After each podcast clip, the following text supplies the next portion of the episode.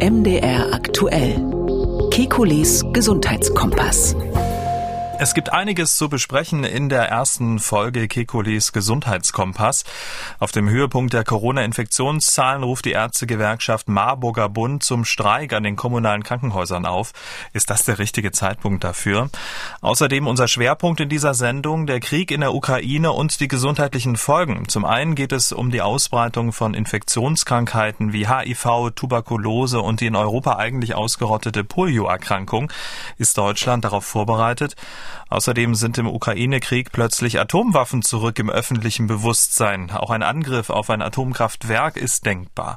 Zeitweise waren Jodtabletten in Deutschland ausverkauft. Wie gut kann der Staat die Gesundheit seiner Bürger in solch einem Fall schützen? Wie genau wirken Strontium 90, Cäsium 137 und Jod 131 im Körper und bringen Jodtabletten wirklich was? Auch das ein Thema jetzt. Mein Name ist Camillo Schumann von MDR aktuell das Nachrichtenradio alle 14 Tage. Immer donnerstags sprechen wir mit dem Arzt und Wissenschaftler Professor Alexander Kekulé über die aktuelle Gesundheitspolitik, liefern Schwerpunkte zu relevanten Gesundheitsfragen unserer Zeit und wir gehen auf Ihre Themenwünsche ein. Herr Kekulé, ich grüße Sie. Hallo. Guten Tag, Herr Schumann. Wir starten mit einem sehr aktuellen Thema, das auch mit Corona äh, zu tun hat. Auf dem Höhepunkt der Corona-Infektionszahlen jetzt ruft die Ärztegewerkschaft Marburger Bund heute zum Streik an den kommunalen Krankenhäusern auf. Deshalb werden auch planbare Eingriffe verschoben. An 460 Kliniken soll ein Notbetrieb aufrechterhalten werden. Der Marburger Bund kritisiert unter anderem die hohe Arbeitsbelastung in Kliniken seit Beginn der Corona-Pandemie. Herr Kekoli, planbare Eingriffe werden ja ohnehin schon seit Wochen verschoben, weil das Personal krankheitsbedingt ausfällt. Die Gesundheitsversorgung ist ohnehin schon angespannt. Auf der einen Seite gehen Ärzte und Pfleger auf dem Zahnfleisch. Was sagen Sie zum Zeitpunkt der Arbeitsniederlegung? Ja, der Zeitpunkt ist, glaube ich, problematisch. Ähm, man muss trotzdem ähm, dran erinnern, dass die Ärzte schon lange unter schlechten Bedingungen arbeiten. Nicht nur die Ärzte, natürlich insbesondere das Pflegepersonal auch. Und dieser ganze Komplex ist halt jetzt bei Corona wieder richtig zutage getreten. Ähm, die Arbeitsbedingungen sind schlecht. Man muss sagen, Ärzte werden im Krankenhaus tatsächlich schlecht behandelt. Von den Göttern in Weiß ist nichts mehr übrig. Es äh, gibt massenweise Überstunden. Dahinter stehen natürlich die massiven Kostensenkungen, die überall erforderlich sind. Also ich vermeide es jetzt mal ähm, aus dem Nähkästchen, äh, aus, meiner, aus meinem eigenen Arbeitsleben zu plaudern. Aber man kann so grundsätzlich sagen, die, die, ähm, die Ärzte haben recht, dass sie dieses Problem anprangern. Ähm, andererseits haben wir einfach eins der teuersten Gesundheitssysteme der Welt. Ja, wenn wir zwölf Prozent vom Bruttoinlandprodukt ausgeben für die Medizin, so krank sind wir nicht. Ja, und das ist einfach viel zu viel und äh, das steigert sich ja auch vor Corona noch hatten wir pro Jahr vier bis fünf Prozent Steigerung der Kosten im Gesundheitswesen, obwohl alle Minister immer gesagt haben, wir senken das jetzt endlich mal. Ähm, Studien sagen dann, dass so ein Drittel bis die Hälfte des Aufwands möglicherweise gar nichts zur Gesundheit des Volkes beiträgt. Wenn wir natürlich dann das Geld mehr gezielter einsetzen würden, ähm, dann hätten wir auch mehr Möglichkeiten, quasi Pfleger zum Beispiel besser zu bezahlen, Ärzte besser zu bezahlen und solche Dinge. Es geht ja hin bis zu der Frage, ähm, gibt es ja viele Studien zu dem Thema, ist es sinnvoll, in jedem kleinen Kreiskrankenhaus dann jede äh, spezielle Operation vorzuhalten? Arbeiten, weil große Zentren das natürlich besser machen, dann bessere Ergebnisse haben. Ähm, ich glaube, die Gesundheit, wir müssen uns so ein bisschen davon verabschieden, dass wirklich alles, was der Arzt macht, immer auch hilft. Das muss man nochmal ganz kritisch unter die Lupe nehmen. Und der zweite Faktor ist, ähm, der hängt damit zusammen. Meines Erachtens hat auch die Corona-Krise gezeigt, dass wir, wenn man so sagen darf, den Faktor Mensch im, in diesem ganzen medizinischen Bereich die letzten Jahre vernachlässigt haben. Also Medizin ist ja immer was mit Menschen, da werden Menschen geheilt, aber auch die Heilung passiert ja zwischen den Menschen letztlich. Und da muss man erstmal, wenn man will, dass das Krankenhaus jetzt nicht noch weiter entfremdet wird, ähm, muss man erstmal damit anfangen, das Personal menschlich zu behandeln. Und ähm, an der Stelle hakt es an vielen Stellen in Deutschland. Strukturelle Probleme im Gesundheitswesen wird auch immer wieder ein Thema sein hier im Gesundheitskompass. Herr Kekulé, ebenso aktuell ist leider der Krieg in der Ukraine. Durch den Krieg in der Ukraine sind mehr als vier Millionen Menschen auf der Flucht. Mit dieser enormen Flüchtlingsbewegung wächst auch die Sorge, dass sich Infektionskrankheiten wie HIV, Tuberkulose und Polio ausbreiten könnten. Der Krieg übe einen desaströsen Effekt auf die Ausbreitung von Infektionskrankheiten aus. Das hat Peter Sands gesagt. Er ist Geschäftsführer des Global Funds, einer Organisation, die Programme zur Bekämpfung unter anderem von HIV und TBC in der Ukraine finanzieren. Ähm, so aus Ihrer Einschätzung, wie groß ist denn eigentlich das Problem HIV und Tuberkulose in der Ukraine? Ähm, in der Ukraine haben die dieses Problem, das ist ganz klar. Ähm, es ist so, dass ähm, schon seit vielen Jahren bekannt ist, dass die früheren UdSSR-Staaten natürlich das Thema HIV-Ausbreitung äh, komplett, fast muss man sagen, verheimlicht haben, zumindest nicht richtig registriert haben. Das hatte politische Gründe, zum großen Teil weltanschauliche Gründe. Und in der Ukraine ist es interessanterweise so, dass man jetzt gerade in den letzten Jahren Jahren, seit, letztlich seit der Maidan-Revolution, ähm, so eine Öffnung in dieser Richtung auch hatte, dass also Homosexuelle und andere, die in diese LGBTIQ-Liste hineingehören, ähm, jetzt äh, weniger unterdrückt werden sollten, sage ich mal. Die, die Entwicklung war da natürlich noch im Gange, ähm, dass es ähm, NGOs gab, also nichtstaatliche Organisationen, die ähm, sich um die Rechte von HIV-Infizierten gekümmert haben. Das Thema wurde offener gehandhabt, äh, eben in Richtung einer An Hinwendung zum Westen, kann man fast sagen.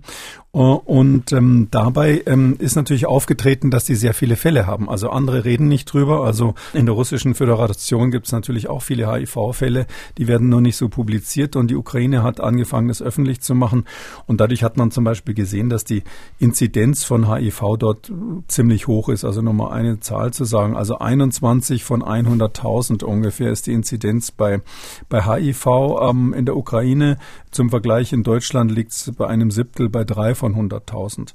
Aber auch Estland zum Beispiel, um mal einen EU-Mitgliedsstaat zu nennen, da ist es bei 16 von 100.000. Also die Ukraine ist nicht so weit weg, aber sie hat eine relativ hohe HIV-Belastung.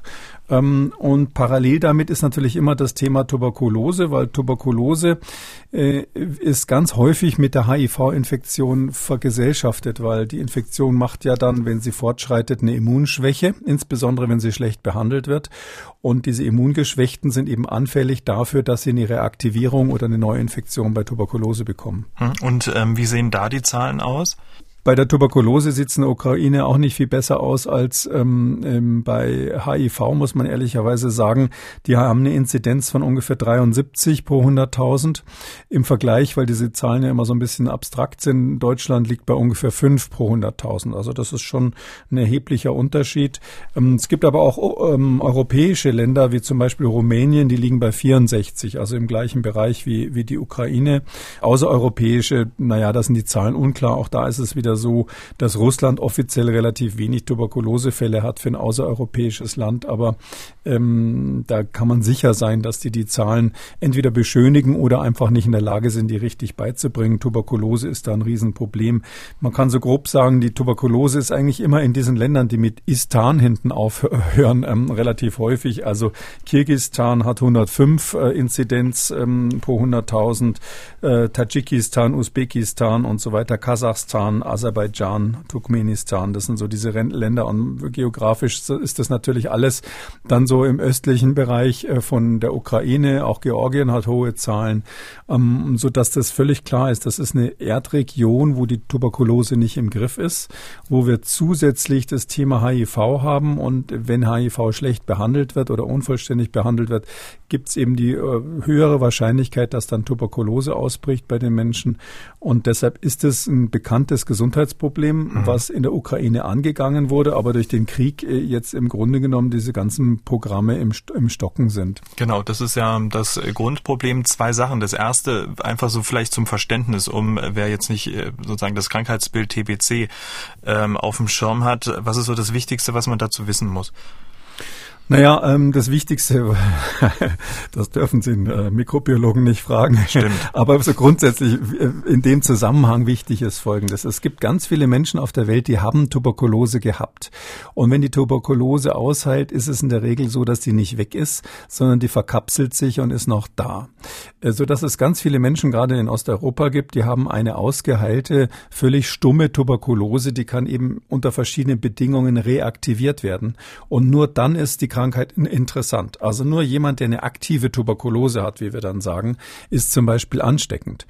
Und ähm, da, wenn es eine aktive Lungentuberkulose ist, man hat dann früher offene Lungentuberkulose dazu gesagt, dann husten die Menschen eben und ähm, dann ist es eine hochansteckende, sehr gefährliche Krankheit.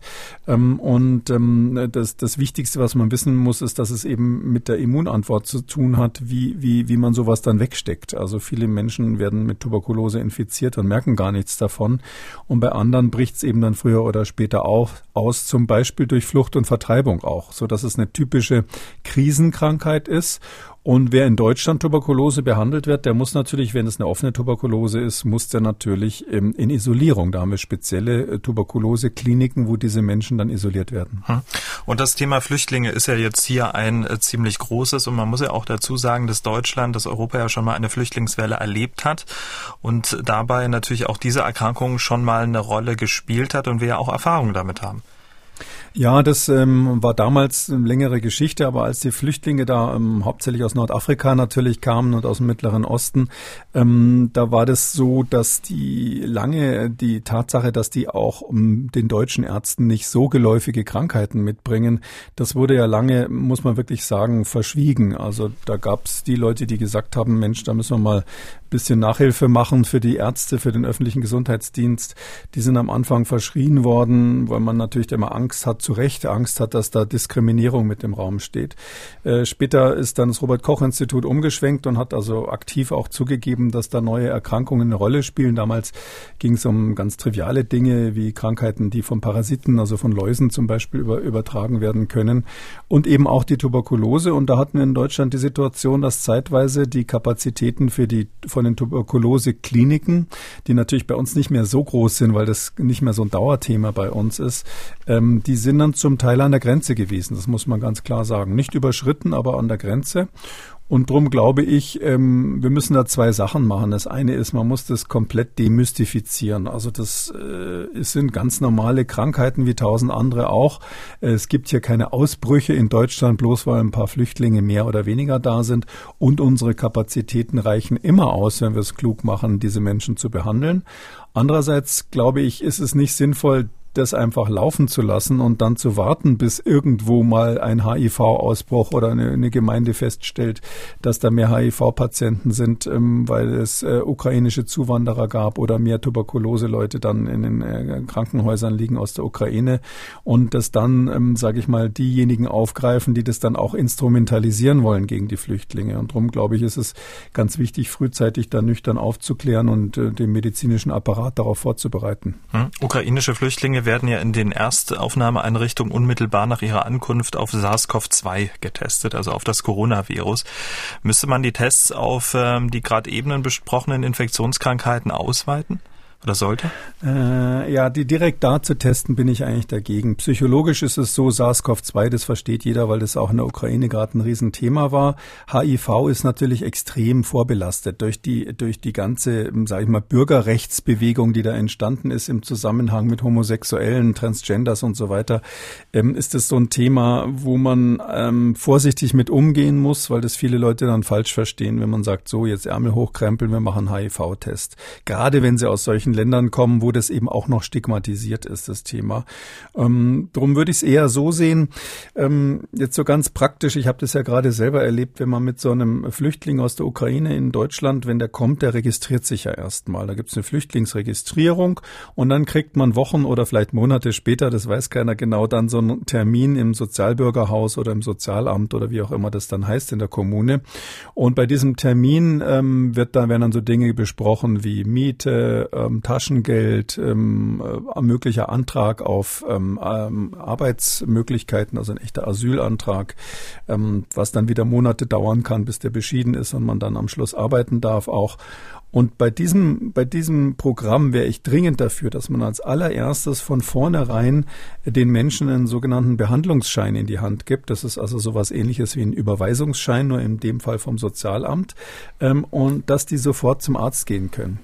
Und dass die Ärzte parallel auch wissen, auf welche Krankheiten es ankommt. Eben zum Beispiel Tuberkulose, HIV, gibt ja noch ein paar mehr.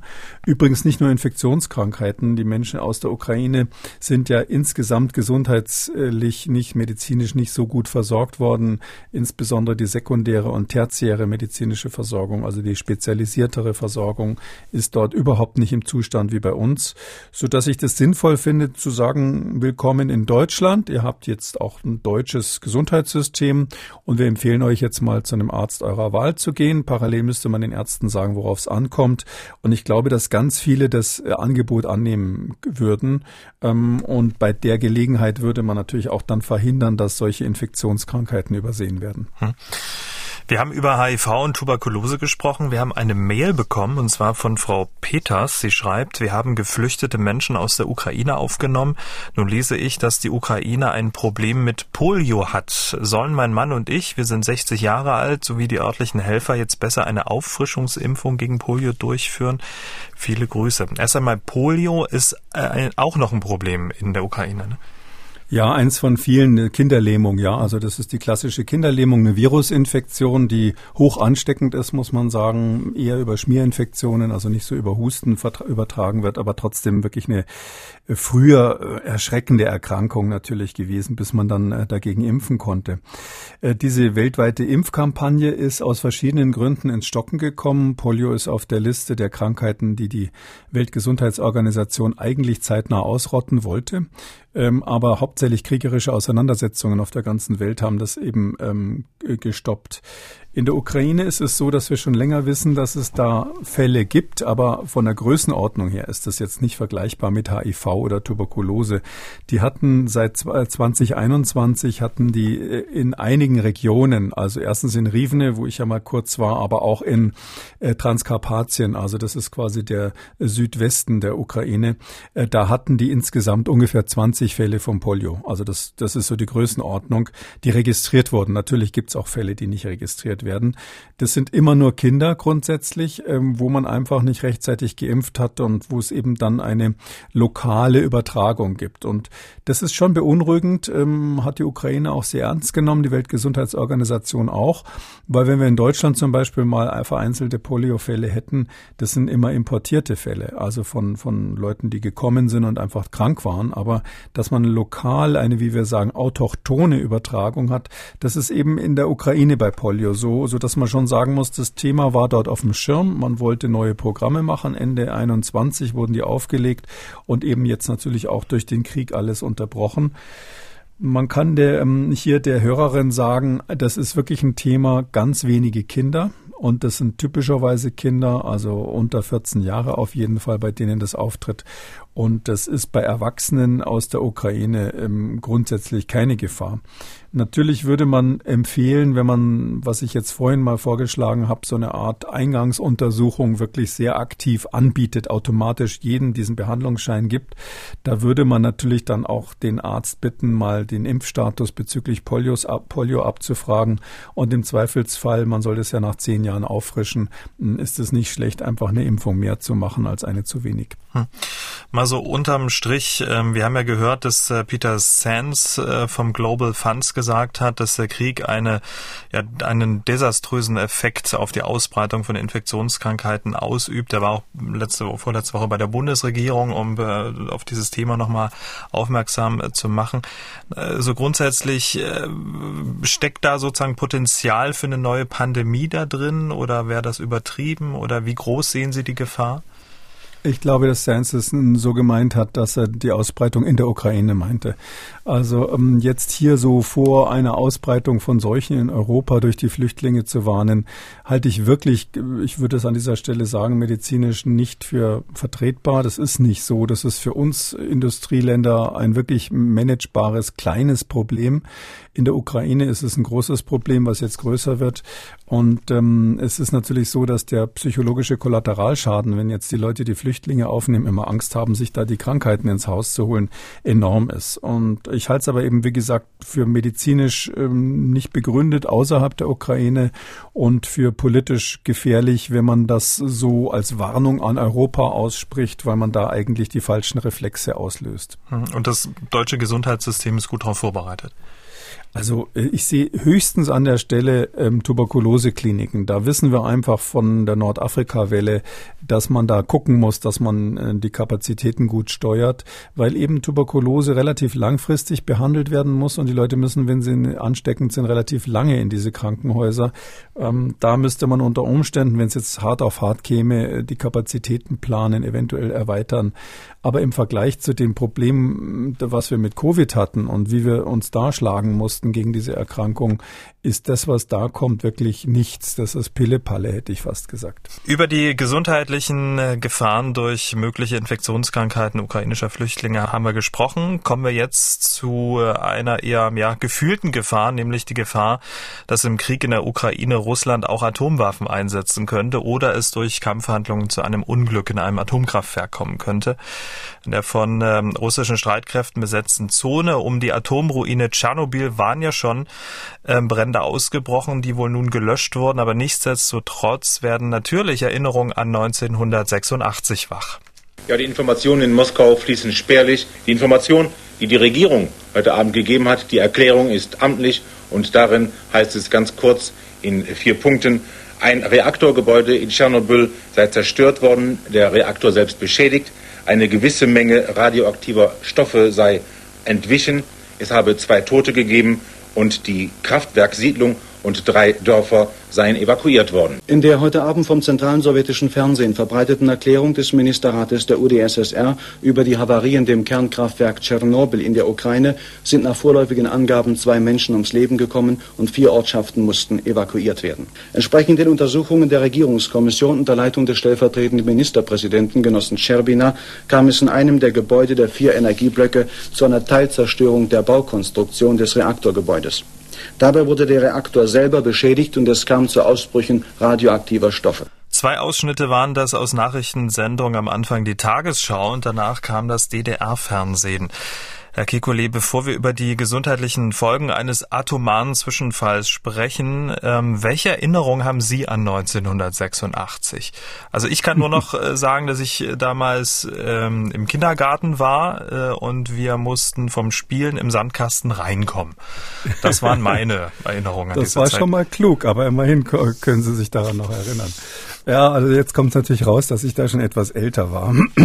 Also äh, der, ich war damals Doktorand am Max-Planck-Institut und habe auch eine relativ, ähm, sage ich mal, prägnante Erinnerung.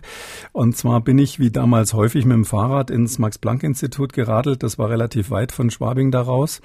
Und ähm, äh, es hat geregnet. Und als ich angekommen bin, war es so, dass meine Kollegen mich an der Tür gestoppt haben und gesagt haben, ich darf nicht rein, musste in einen speziellen Raum und dann haben sie mir einen Geigerzähler an die Kleidung gehalten und ich habe von Kopf bis Fuß gerattert. Das war also richtig dramatisch mal zu erleben, wie man selber radioaktiv strahlt. Da habe ich dann umgezogen, dekontaminiert und wir haben dann äh, die Wiese außenrum gemessen, auch mit anderen Geräten und festgestellt, dass das wirklich verstrahlt war. Und das war deshalb was Besonderes, weil äh, wahrscheinlich im Gegensatz zur DDR, das weiß ich jetzt gar nicht, im Westen, war die offizielle Ansage da in Bayern, wir haben hier überhaupt keine Radioaktivität. Ja, da ist irgendwas passiert in der Ukraine, die ist weit weg. Und ähm, bei uns ist nichts, keine Angst. Bevölkerung wurde beruhigt.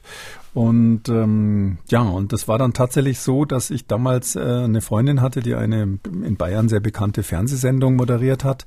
Und ähm, so kam das dann, dass in dieser Sendung unser Geigerzähler aus dem Max-Planck-Institut aufgetreten ist. Und ähm, da wurde dann, während der Regierungsvertreter sagte, es gibt keine Strahlung, ging dann einer vor laufender Kamera live ähm, raus in den Hof und hat also dort den Geigerzähler irgendwo auf dem Boden gehalten. Um, und der knatterte also wild. Das war eine spektakuläre, sag ich mal, investigative Leistung des Bayerischen Rundfunks damals. Und ähm, da war also klar, dass also in ganz Bayern quasi die, der Boden strahlt, ähm, was natürlich nicht gerade zur Beruhigung der Bevölkerung beigetragen hat. Und der strahlt ja bis heute, muss man ja sagen. Ähm, es gibt ja äh, immer noch Auflagen, wie man zum Beispiel mit Wild umgeht, ähm, das erlegt wird. Ja, ja, das ist in Bayern richtig heftig. Also wenn Sie ein Wildschwein schießen, müssen Sie da ähm, äh, regelmäßig ähm, Proben äh, zur Strahlen, zur Cäsiummessung ähm, schicken. Und ähm, das gleiche gilt für Pfifferlinge und ähnliches. Da gibt's immer noch eine Restbelastung, insbesondere mit dem radioaktiven Cäsium, ähm, die also zu berücksichtigen ist nach diesem einen einmaligen Ereignis, ähm, was ähm, 1986, das ist ja schon ein paar Jährchen her. Also das, das so, so Strahlen, Freisetzung von radioaktiven Isotopen, das ist etwas, was die Menschheit dann jeweils noch viele Jahre und Jahrzehnte beschäftigen kann. Und vor allem ähm, ist ja der gesundheitliche oder die gesundheitlichen Negativen Effekte treten ja auch erst nach mehreren Jahrzehnten auf. Also wenn man jetzt auch geringe Mengen hat. Also es ist ja jetzt nichts, was von heute auf morgen kommt. Und das ist ja eigentlich so das Kernproblem an dem Ganzen. Ja, Kernproblem ist ein schöner Ausdruck. Oh es ist tatsächlich so, es ist tatsächlich so, ähm, bei der Strahlenwirkung kommt es eben auf die Dosis und auf die Zeit an. Und wenn Sie ähm, ganz kurz eine sehr hohe Dosis haben, dann können Sie unmittelbar dran sterben. Und wenn Sie lange eine kleinere Dosis haben, dann kann man eben jede Art von Gesundheitsschaden haben, je nachdem, wie die Strahleneinwirkung dann konkret war, an welcher Stelle, ob im Körper oder von außen, welches Isotop und solche Dinge. Da wollen wir gleich drüber sprechen. Sie waren ja viele Jahre Mitglied der Schutzkommission der Bundesregierung. Und diese Schutzkommission, die hatte ja zur Aufgabe, unter anderem Szenarien zu beschreiben und auch denkbare Reaktionen darauf zu entwickeln. Ähm, welche möglichen Szenarien wären denn aus Ihrer Sicht in Bezug auf einen atomaren Zwischenfall, also Bombe oder Explosion eines Kernkraftwerks im Zuge des Ukraine-Krieges, ich sag mal, die wahrscheinlichsten, auf die wir uns hier auch in Deutschland vorbereiten sollten, könnten? Ähm, ja, also da muss, das muss man relativ nüchtern sehen. Ist auch wieder so ein Thema, wo ich finde, äh, man muss es diskutieren, aber es ist kein, es ist nichts, was den Blutdruck hochtreiben muss. Ähm, vielleicht kann ich erst mal sagen, ähm, die, es ist ja nicht so, dass wir zwei uns das hier ausgedacht haben, sondern die NATO hat den sogenannten CBRN Defense Mechanismus aktiviert. Das heißt also, am 24.03. hat Generalsekretär Stoltenberg erklärt, dass jetzt der, äh, quasi der ABC-Schutz, wenn man so sagen darf, der NATO ähm, eingeschaltet wird. Da wird die entsprechend, das entsprechende Team aktiviert. Die sind noch nicht im Feld, aber die checken jetzt erstmal ihre Ausrüstung. Was weiß ich, ob noch Batterien im Geigerzähler sind und der Schutzanzug noch im ha äh, Schrank hängt oder ob der Sohnemann daraus einen Darth Vader Anzug inzwischen gebastelt hat. Die machen sich jetzt sozusagen klar für den Einsatz. Das heißt, es ist schon was Ernstes, wenn die NATO das hier so sagt. Und die sagen ganz konkret, Stoltenberg hat es auch gesagt, es gibt ein Risiko, dass die, dass Russland, UdSSR wollte ich schon sagen, dass Russland Russland ähm, hier tatsächlich ähm, nukleare, biologische oder chemische Waffen einsetzt und darauf müsste man sich vorbereiten. Ähm, diese, diese spezielle ähm, CBRN, also ABC-Schutzeinheit von, von einem Bataillon, also ungefähr 400 Soldaten, ähm, die wird jetzt vorbereitet. Und da muss ich sagen, wenn die sowas machen, muss man auch drüber reden, wie man die Bevölkerung schützt, weil das kann ja nicht nur sein, dass die NATO ihren ABC-Schutz aktiviert. Das sage ich als Erklärung, dass man hier überhaupt drüber redet. Und äh, ja, also die Szenarien sind relativ simpel. Es gibt fünf klassische Szenarien. Für mich ist die das gefährlichste oder das wahrscheinlichste, nicht das gefährlichste, das wahrscheinlichste. Wir haben bei Tschernobyl hatten wir ähm, ja äh, ziemlich viel Radioaktivität, die in der, in der unmittelbaren Umgebung liegt, die sogenannte rote Zone, wie das dort heißt, wo niemand rein darf. Ähm, und wenn es dort zu massiven Bränden kommt, einfach Waldbrände, dann wird das Material, was im Boden liegt, aufgewirbelt, in einer großen Wolke in die Atmosphäre verbracht und kann bei schlechter Witterungslage, ungünstiger Witterungslage zu uns kommen. Das halte ich für nicht unwahrscheinlich, wäre keine so schwere Belastung, aber ich glaube, in Deutschland verstehen wir da wenig Spaß, wenn die Geigerzähler wieder rattern. Ähm, das Zweite, was ich als zweitwahrscheinlichstes Szenario sehe, ähm, ist ein versehentlicher Treffer auf ein Kernkraftwerk. Ähm, das passiert im Krieg schon mal, dass so eine Granate nicht da landet, wo sie landen sollte. Und in der Ukraine gibt es ziemlich viele Kernkraftwerke und das ist so, ähm, äh, der Hauptreaktor, wenn man sich so vorstellt, dass, dass, wenn das Ding getroffen wird, da passiert meistens nichts. Also da müssen Sie eine spezielle bunkerbrechende Bombe haben oder ähnliches. Die sind geschützt gegen Flugzeugabstürze. Das halte ich für relativ unwahrscheinlich, dass so ein Reaktor kaputt geht. Und wenn, kommt es deswegen noch lange nicht zum superkritischen Zustand, also zur Kernschmelze Kernschmelze, so ein GAU passiert deswegen erstmal nicht, sondern da ist einfach nur äh, das Ding eben kaputt, halte ich für unwahrscheinlich. Aber die zwei Szenarien, die ich für durchaus realistisch und, und, und, und gefährlich halte, ist erstens, wenn beim so, so einem Reaktor irgendwas von der Steuereinheit kaputt geht, also ähm, die Kühlwassereinrichtungen, die Elektrik, die das Ganze steuert oder sonst was, das kann eben dazu führen, dass durch Steuerungsprobleme so ein Reaktor dann überkritisch wird und sie quasi einen GAU haben, einen größten anzunehmenden Unfall. Das war bei allen schweren Unfällen, die wir bisher hatten, die Ursache. Also wenn Sie an Tschernobyl denken, das waren ja Steuerfehler. Ähm, 2011 Fukushima, dann die, die Fachleute wissen, dass es nicht nur diese zwei ähm, Unfälle der höchsten Stufe gab. Also es gibt diese sogenannten INES-Skala, das waren zwei Stufe 7 auf der höchsten Stufe Unfälle, aber es gab noch, auch noch eine Reihe von Stufe 5 Unfällen in der Vergangenheit. Ähm, Fachleute kennen Three Miles Island ähm, in Pennsylvania in USA 1979, Sellafield in England in den 50er Jahren. Äh, das war immer so, dass da Steuerungsprobleme waren. Deshalb also die Gefahr, die Steuerung von so einem Reaktor irgendwie durch kriegerische Aktivitäten zu stören. Und das andere ist, ähm, jeder von diesen Kernreaktoren hat dort, ähm, so ähnlich wie bei uns auch, ja nebenan so eine Art Müllhäuschen, ja, wie man das auch hinterm Haus hat. Da ist aber der radioaktive Abfall drinnen, die abgebrannten Brennstäbe, weil die genauso wie wir nicht so richtig wissen, wohin mit dem Zeug, ist es halt nebenan im Schuppen. Und diese Dinger, die sind also Leichtbauten zum Teil, die sind nicht geschützt. Also wenn da eine Granate reinfliegt, kriegen sie natürlich keinen GAU, also sie kriegen keine Kernschmelze oder sowas, aber sie kriegen natürlich eine massive Verbreitung von ziemlich ekligen äh, radioaktiven Substanzen in die Umgebung. Und durch die Hitze, die so eine Explosion dann hat, steigt natürlich auch einiges in die Atmosphäre auf und wird dann auch verblasen. Das waren jetzt drei Szenarien, die Sie geschildert haben. Fünf nannten Sie, da blieben noch zwei. Die kann man ganz kurz abhaken. Das eine ist eben das, was Stoltenberg im Sinn hat, dass natürlich könnte Russland rein theoretisch eine taktische Kernwaffe einsetzen. Also keine strategische, diese Riesendinger, die ganze Städten, Städte vernichten. Aber ähm, Russland könnte mal irgendwie als Machtdemonstration äh, so eine klassische Granate verschießen mit ähm, nuklearem Inhalt.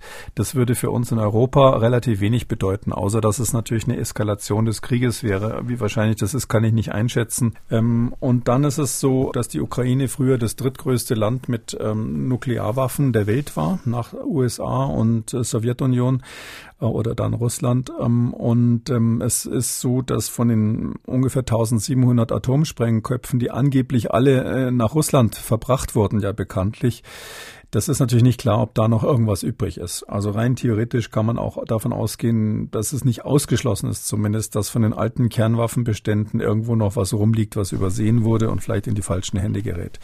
Halte ich aber beides, äh, sowohl das Stoltenberg-Szenario als auch, dass jetzt äh, da irgendwas jetzt aktiv quasi entwendet wurde, halte ich jetzt nicht für so wahrscheinlich.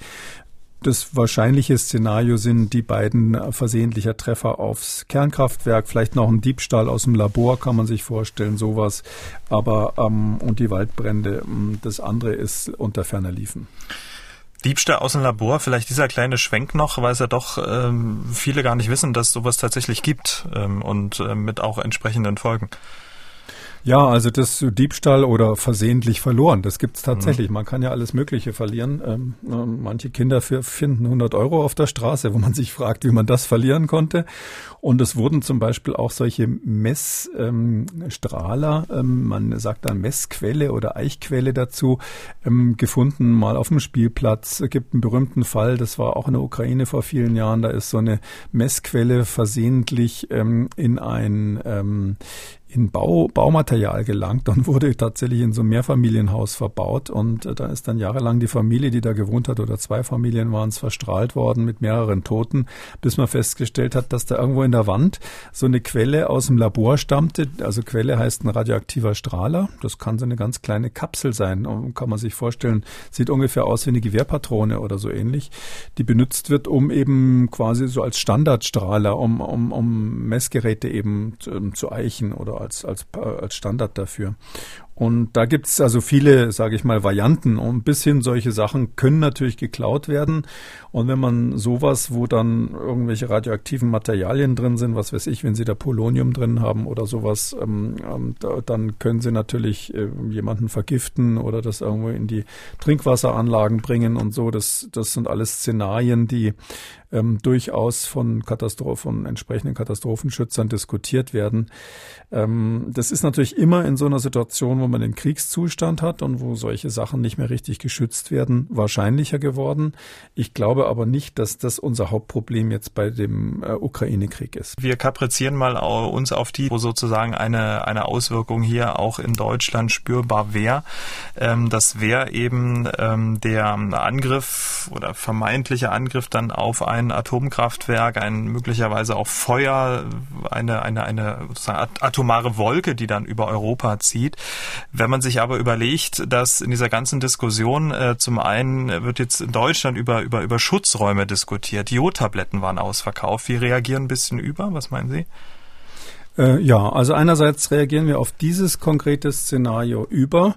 Es ist auf der anderen Seite so, dass man nicht vergessen darf, ähm, vielleicht erinnert uns das daran, dass wir einfach ähm, völlig ähm, ungeschützt sind, wenn solche Extremsituationen auftreten. Wir sind in Deutschland eben durch die lange Friedenszeit ähm, eigentlich fast ignorant solchen Gefahren gegenüber geworden. Und man sieht ja jetzt ähm, an der Ukraine, die haben ja auch geglaubt, ihnen passiert sowas nicht. Ähm, die hatten ja auch dann die entsprechenden Vereinbarungen damals ähm, mit Russland. Das ist ja dass die für den Abbau ihrer ähm, Kernwaffen damals ähm, eine, eine, Zusicherung bekommen haben von Russland und anderen Staaten, dass sie also sicher sind. Ähm, dieses sogenannte Budapest-Memorandum ist das ja gewesen. Und die haben sich darauf verlassen, dass bei in ihrer Generation jetzt nichts mehr passiert. Und jetzt steht plötzlich sowas im Raum. Ich glaube, dass wir in Deutschland, ähm, egal ob das jetzt ein konventioneller Angriff wäre, ein Versehen oder eine massive Straßen Strahlenbelastung, die aus dem Ausland kommt, wir sind für all diese Szenarien extrem schlecht vorbereitet. Da würden wir wahrscheinlich genauso erstmal dumm dastehen äh, wie bei der Corona-Krise. Wahrscheinlich werden die Politiker am Anfang auch alle behaupten, wir wären super vorbereitet und dann feststellen, ähm, dass es eben zum Beispiel gar keine ähm, Bunker oder Einrichtungen gibt, wo man sich dann in Sicherheit bringen kann, wenn es wirklich mal ernst auf ernst, äh, ernst wird. Genau, Schutzräume werden aktuell wieder ein Thema. Aktuell gibt es in Deutschland 599 Schutzräume für insgesamt fast 500.000 Menschen. Das geht zumindest aus einer Antwort des Bundesinnenministeriums auf eine Anfrage der AfD-Fraktion im Bundestag hervor. 599 Schutzräume für eine halbe Million Menschen ähm, ist eigentlich auch zu vernachlässigen. Der Hintergrund ist es auch klar, weil man in den letzten Jahrzehnten ähm, sich ja auch bewusst dafür entschieden hat, dass man die eben nicht mehr braucht. Ja, und die 599, knapp 600 Räume. Also äh, da, das, die entscheidende Frage ist ja, was sind das für Schutzräume? Also ganz früher hat man mal das Konzept gehabt, das war da so im Nachgang der Kuba-Krise und so. Wir müssen uns jetzt wieder ähm, aufrüsten bei diesem Zivilschutz. Das war ein großes Thema. Übrigens ist in dem Zusammenhang auch damals die Schutzkommission ähm, der, äh, als Beratungsgremium der Bundesregierung und des Bundestags gegründet worden. Ähm, und es ist so, dass man damals eben ähm, gesagt hat, wir müssen jetzt was tun. Da hatte man dann in den Hochzeiten über 2000 Zivilschutzbauten, überirdisch und unterirdisch. Zum Teil waren die dann so, dass ähm, da wirklich man vier Wochen lang drin überleben konnte, dass es Notstromaggregate gab, dass es Lüftungstechnik gab, die verhindert hat, dass gefährliche Substanzen von draußen reinkommen und so weiter und so weiter, bis man gemerkt hat, das wird alles viel zu teuer. Und dann hat man beschlossen, okay, jetzt machen wir nur noch so eine Art Keller, wo man mal schnell quasi in Deckung gehen kann. Ein paar Stunden war dann sozusagen die Vorgabe. Ähm, meistens waren das dann sogenannte Mischbauten. Ähm, das heißt, jemand hatte eine Tiefgarage irgendwo äh, in der Stadt ähm, und dann haben die, hat die Gemeinde, wenn sie die Tiefgarage gebaut hat, ein bisschen Geld vom Bund dazu bekommen, wenn es eben zusätzlich für den Zivilschutz quasi geeignet war. Und auch das hat man in den 70er Jahren 1977 dann aufgegeben und diese sogenannte Zivilschutzbindung, wie das heißt, hat man dann aufgegeben und hat gesagt, nee, wir wollen jetzt, dass ihr das aus der Zivilschutzbindung wieder rausnehmt. Das muss dann im Grundbuch eingetragen werden. Dadurch kann man dann mehr Veränderungen machen an dem Gebäude, kriegt diese sowieso minimalen Zuschüsse nicht mehr Und ähm, da das Zivilschutz, äh, dieses Programm der Abwicklung aller äh, Bunkeranlagen im weitesten Sinne, ins, insbesondere dieser gemischten Bunker, ähm, da das eben schon in vollem Gange war, ähm, gibt's, das wird ja so quasi von der Bundesanstalt für Immobilienaufgaben heißt die in Bielefeld gemanagt. Ähm, das war in vollem Gang. Darum glaube ich, dass von den 600 da, also da wachsen wahrscheinlich schon die Birken aus den Dachrinnen. Und ich kenne einen Bunker ganz konkret, über den habe ich nur was gelesen. Der ist wirklich als Diskothek benutzt worden. Und da bezweifle ich doch mal sehr, dass der kurzfristig einsatzfähig wäre. Man muss auch sagen, die Vorwarnzeiten, die man sich da überlegt hat, waren ja mehrere Tage. Also die Idee war immer, dass man ähm, so ähnlich wie bei der Kuba-Krise eben merkt, dass irgendwie da was langsam anfängt ähm, brenzlig zu werden und ähm, dann anfängt, diese, diese Bunker im weitesten Sinne vorzubereiten. Äh, und dass jetzt mal schnell irgendwas aus der Ukraine oder von sonst worüber fliegt, das war nie die Idee oder auch, ähm, dass jetzt Terroristen plötzlich in einer Fußgängerzone was zünden, was sie selbst zusammengebaut haben. Das waren ja nicht die Szenarien, warum man diese Bunkeranlagen hatte. Hm, die Bedrohungslage hat sich ja jetzt auch verändert. Nur mal als Beispiel die Schweiz, die hat sich ähm, hat nie ähm, damit äh, aufgehört, Bunker weiter zu bauen. Dort gibt es aktuell 365.000 Bunker für 9 Millionen äh, Menschen. Und das Ministerium übrigens, das Bundesinnenministerium schreibt weiter in der Antwort auf der auf die AfD-Anfrage, äh, ähm, neben den aufgeführten Schutzräumen böten auch viele U-Bahn-Stationen, Tiefgaragen sowie Kellerräume aufgrund der in Deutschland im Allgemeinen flächendeckend vorhandenen soliden Bausubstanz einen guten Grundschutz. Und äh, man will jetzt mit Blick auf den Angriff Russlands auf die Ukraine ähm, das aktuelle Rückbaukonzept nochmal überprüfen. Also da schaut man jetzt auch nochmal drauf. Beruhigt Sie das? Nee, natürlich überhaupt nicht, weil man muss einfach äh, sagen, wir sind als Bevölkerung doch nicht darauf vorbereitet. Das weiß, wissen Sie, in welcher Situation Sie in den Bunker gehen sollen, wie lange Sie da bleiben sollen, äh, wie Sie da gewarnt werden. Es geht schon mal so los, dass im Keller das Handy dann nicht mehr funktioniert und wenn ähm, ein Handymast getroffen wurde oder kaputt ist, dann sowieso nicht mehr. Ähm, das, wir haben keine Sirenen mehr in Deutschland, die warnen. Ähm, das heißt also, wir sind insgesamt in einer Situation, wo der Zivilschutz äh, komplett unter die Räder gekommen ist seit vielen Jahren. Ähm, und man kümmert sich viel mehr um Katastrophenschutz. Das Thema Hochwasser ist ja jetzt zum Beispiel ganz aktuell ähm, wieder, wieder hochgespült worden. Ähm, ich glaube, ähm, wir müssen insgesamt feststellen, dass die Bevölkerung da schlecht vorbereitet ist. Die wissen nicht, was sie machen sollen. Die wissen nicht, welche äh, Bunkerräume zum Beispiel geeignet sind. Es gibt ähm, Tiefgaragen, die haben eine ganz dünne Decke. Äh, wenn da irgendwas oben drauf fällt, äh, werden die Leute alle verschüttet. Ähnliches sieht man übrigens in Kiew, wenn die sich da zum Teil in U-Bahn-Stationen flüchten. Da weiß ich nicht, ob die da sicher sind, ähm, wenn, wenn da oben wirklich die Granate einschlägt. Man müsste ähm, prüfen, welche, welcher Keller wirklich geeignet ist, das dann auch entsprechend kennzeichnen.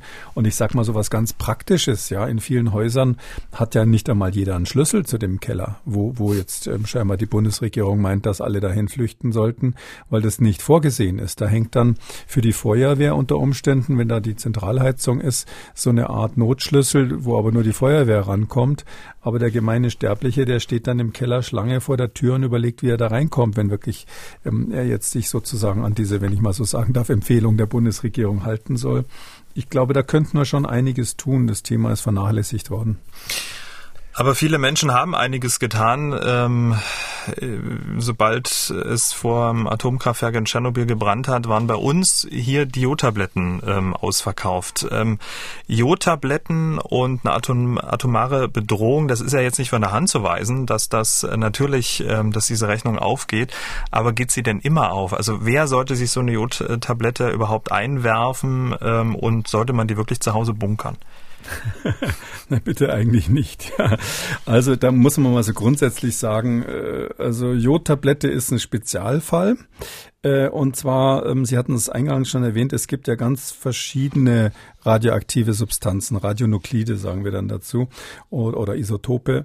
Und ähm, es ist so, dass das, das eine von denen, die bei einer akuten ähm, Explosion eines Kernkraftwerks, also bei so einem Super-GAU, ähm, oder auch bei, bei einer atomaren Explosion, also bei einer Atombombe kleinerer Art kann das ja auch sein, freigesetzt wird. Das ist das Jod 131.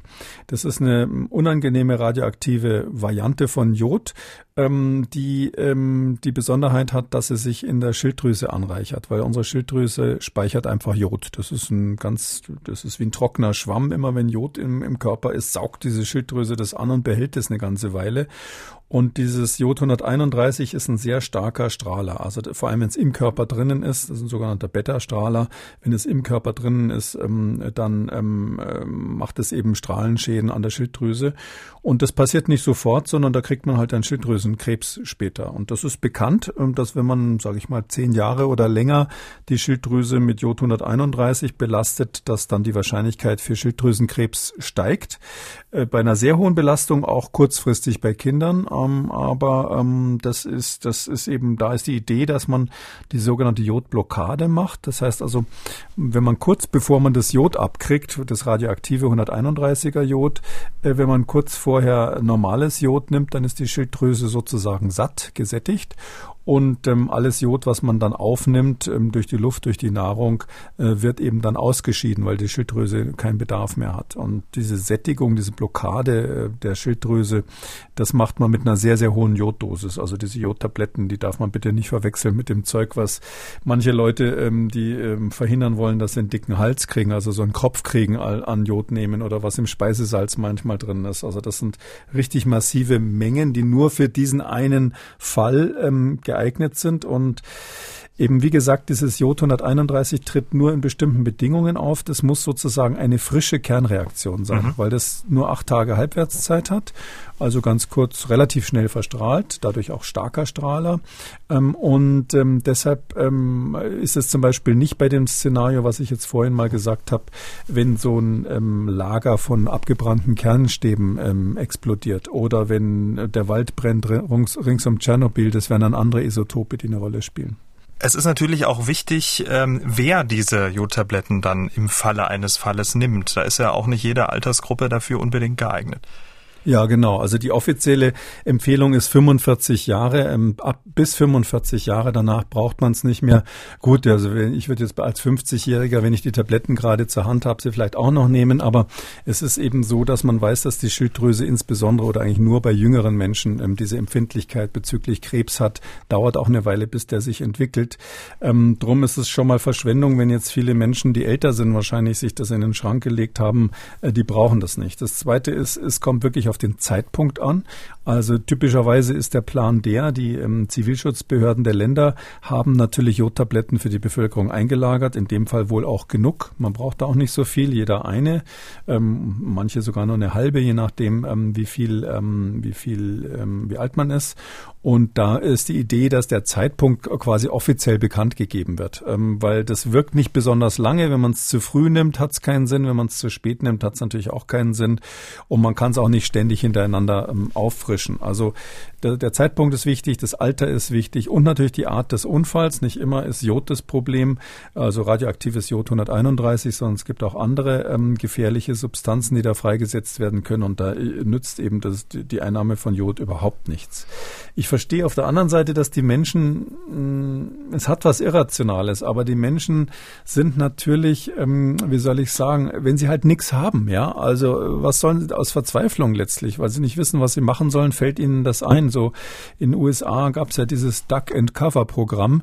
Da gab es so eine süße Schildkröte, die ist, glaube ich, Bertie oder so ähnlich. Die lief im äh, Zeichentrickfilm immer rum und erklärte also, Bertie the Turtle hieß die, glaube ich, die erklärte dann immer, ähm, dass man also sich wie eine Schildkröte, was macht die, wenn sie, wenn sie erschrickt? Äh, die, die duckt sich und äh, versteckt sich und da sollte man sich also unter den Tisch ducken und ähnliches mm, und so und eben schnell die Jodtabletten nehmen.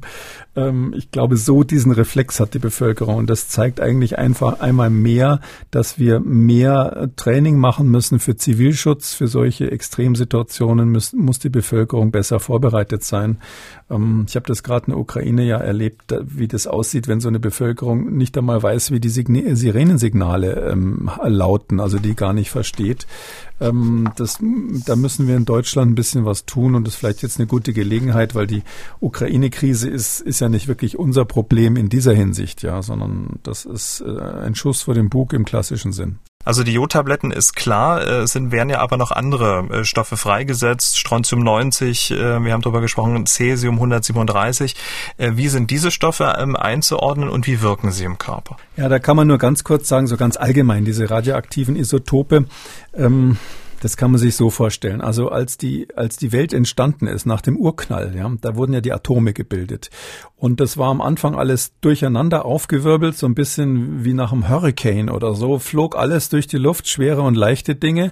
Und irgendwann hat sich das gesetzt und es haben sich die Atomkerne gebildet und die Atome gebildet. Und da sind eben so ein paar übrig geblieben, die noch strahlen, weil sie noch nicht ganz ähm, stabil geworden sind. Die sind eigentlich auf dem Weg dazu, sich noch zu stabil, stabilisieren als, als Rest dieses Urknalls oder irgendeiner Sonne, die mal explodiert ist. Und wir machen dieses Sonnenfeuer, das entfachen wir im Grunde genommen in den Kernkraftwerken und auch in den Atombomben, so dass es nochmal zu diesem Hurricane kommt, der dazu führt, dass alle Atome wieder durcheinandergewirbelt werden und dabei entstehen, entstehen eben zwischendurch eben ähm, solche, die instabil sind und die sich erst noch stabilisieren müssen. Und das passiert eben durch diese radioaktive Strahlung. Und da sind zwei so Klassiker, spielen eben nochmal eine Rolle. Sie haben es gesagt, Cesium 137, Strontium 90. Ähm, das ist so das Cesium, kurz gesagt, das hat eben, ist unangenehm, weil es 30 Jahre Halbwertszeit hat. Das ist das Zeug, warum in Bayern die Pilze und die Wildschweine untersucht werden müssen. 30 Jahre Halbwertszeit ist echt lange. Ähm, und es ist so, dass ähm, das ähm, relativ starker Strahler ist und reagiert so, das ist quasi wie Kalium, wer das vielleicht noch kennt, ein Alkalimetall. Das ist in aller Welt drin, so wie Kochsalz so ein bisschen. So, also wie, wie Natriumchlorid gibt es auch Kaliumchlorid und Cesiumchlorid. Das ist überall im Körper, in allen Weichteilen drinnen, in allen Geweben, verteilt sich sozusagen überall und kann deshalb eben ähm, Krebs aller Art machen, verschiedene Krebserkrankungen, kann Unfruchtbarkeit hervorrufen und man weiß, dass es insbesondere in der Bauchspeicheldrüse sich anreichert und auch Bauchspeicheldrüsenkrebs machen kann. Also eine unangenehme Sache, die eben vor allem durch die, dadurch, dass es sich sofort verteilt im Boden, das ist ein Salz, was sich im Boden löst und sofort im, im, im Grundwasser drinnen ist. Dadurch ist das unangenehm und, und vielleicht für, für Leute, die sich da genauer interessieren, was Wissenschaftler da wichtig finden, ist, dass das einen relativ niedrigen Siedepunkt hat. Also das ist zwar ein Metall, so ein, ähm, dadurch, äh, siedet aber schon bei 670 Grad und dadurch wird eben Unmengen davon freigesetzt, wenn es zu so einer Kernschmelze oder einer nuklearen Explosion kommt. Das ist dann richtig viel von dem Zeug und es bleibt auch lange erhalten. Und, das, und der dritte im Bunde, der jetzt so ähm, im Zivilschutz eine Rolle spielt, ist Strontium 90.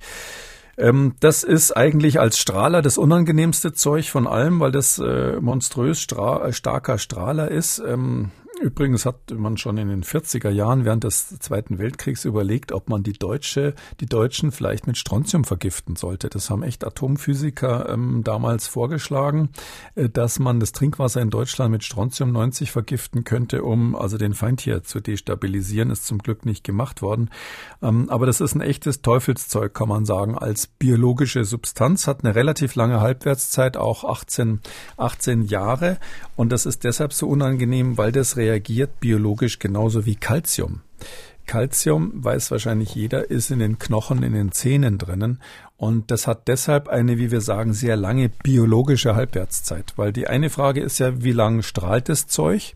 Ähm, was kürzer strahlt, ist meistens stärker. Um, und die zweite ist, wie schnell scheidet es der Körper wieder aus? Weil wenn es gleich wieder rausgeht, wäre es ja nicht so schlimm. Und bei diesem Strontium ist es eben so, das wird in die Knochen eingelagert und bleibt da in Anführungszeichen ewig. Also die biologische Halbwertszeit liegt so bei 18 Jahren für Strontium. Das heißt, Sie sind, wenn Sie das einmal in den Knochen haben, werden Sie es quasi nie wieder los. Es strahlt Ihr Leben lang und ähm, ist natürlich eine ganz fürchterliche Sache und war eben auch eins der Probleme bei Tschernobyl. Und dieses Strontium hat den Vorteil, dass es nicht so weit, weit fliegt. Es hat einen hohen Siedepunkt. Es liegt also hauptsächlich jetzt im Umfeld von Tschernobyl irgendwo in der Erde. Und wenn es jetzt nicht gerade massenweise Waldbrände oder ähnliches äh, gibt, werden wir mit Strontium wahrscheinlich in Deutschland nichts zu tun haben. Damit sind wir am Ende der ersten Ausgabe Kekules Gesundheitskompass. Vielen Dank, Herr Kekulé. Gerne, bis dann, Herr Schumann. Wenn auch Sie eine Frage oder ein Thema haben, über das Sie gern mehr erfahren möchten, dann schreiben Sie uns eine Mail an gesundheitskompass.mdraktuell.de. Der Podcast Kekules Gesundheitskompass unter Audio und Radio auf mdr.de, in der ARD Audiothek bei YouTube, Apple Podcasts und überall, wo es Podcasts gibt. MDR aktuell. Kekules Gesundheitskompass.